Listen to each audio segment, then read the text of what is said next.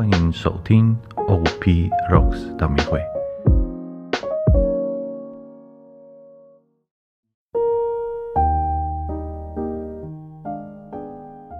各位主内的兄弟姐妹们，大家平安，我是高磊修士。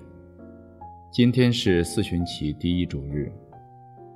四旬期从圣灰礼仪，也就是星期三开始，一直到主的晚餐弥撒前结束。接着就是逾越节三日庆典，来到礼仪年的高峰，与耶稣基督一起经历死亡和复活。从教会礼仪的安排来看，四旬期就是为了庆祝耶稣基督的死亡和复活而做准备。一方面准备自己的身心，以悔改、补赎及爱的善功来净化我们的心灵；另一方面，为重申我们洗礼时所做的承诺而准备。每年在此时期，让我们做准备。以耶稣基督的圣死埋葬过去的旧我，以基督的复活迎接革面的新我。因为耶稣基督就是为了我们每一个人的救恩而死亡和复活的。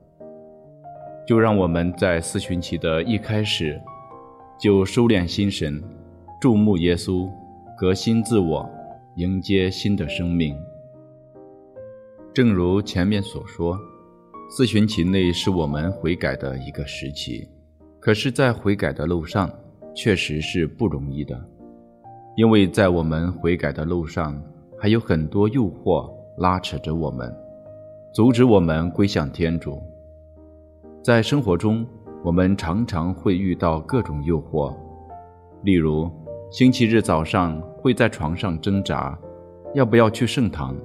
如果去圣堂的话，我就不能继续这种舒适惬意的周末了，或者我现在正缺钱，刚好我可以借我的职位，可以用一些方法，神不知鬼不觉地挪用一些钱，等我有了的时候，又悄悄地还回去。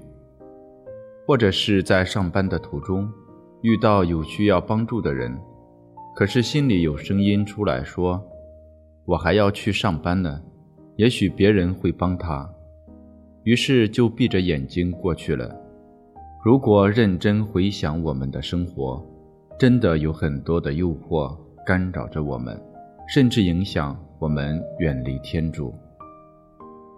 就像今天读经一中所描述的，元祖父母当时面对蛇的诱惑，选择了违背天主的话。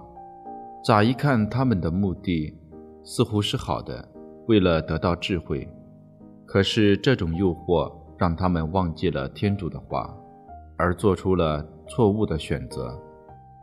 同样，在耶稣来临的时候，他在圣神的带领下进入旷野，接受魔鬼的试探。魔鬼故技重施，用看似为了耶稣好的原因来引耶稣上当。耶稣四十天禁食。饿了，所以魔鬼就说：“你命这些石头变成饼吧。”好像正看到耶稣所需要的，也好像是为了耶稣的好处。但是耶稣却用天主的话来回击他，说：“经上记载，人生活不只靠饼，而也靠天主口中所发的一切言语。”很多时候，我们所面对的诱惑。可能正是我们所需要的，可是这需要只是一时的，是在此世的和容易流逝的。但我们很多时候脑门一热，只看到了眼前，却忘记了天主，忽视了更美好的那天上的和永恒的。这就是给了魔鬼机会，他会伪装成好像为了我们的需要。而使我们做出其实远离天主的决定，让我们的目光从天主身上转移到世俗的事物上。其实，诱惑对于我们来说并不是罪，而是当我们做了决定付诸实行之后，才是罪。当诱惑来了的时候，也是天主对我们的考验。正如圣保禄宗徒所说：“天主是忠信的，他绝不许你们受那超过你们能力的试探。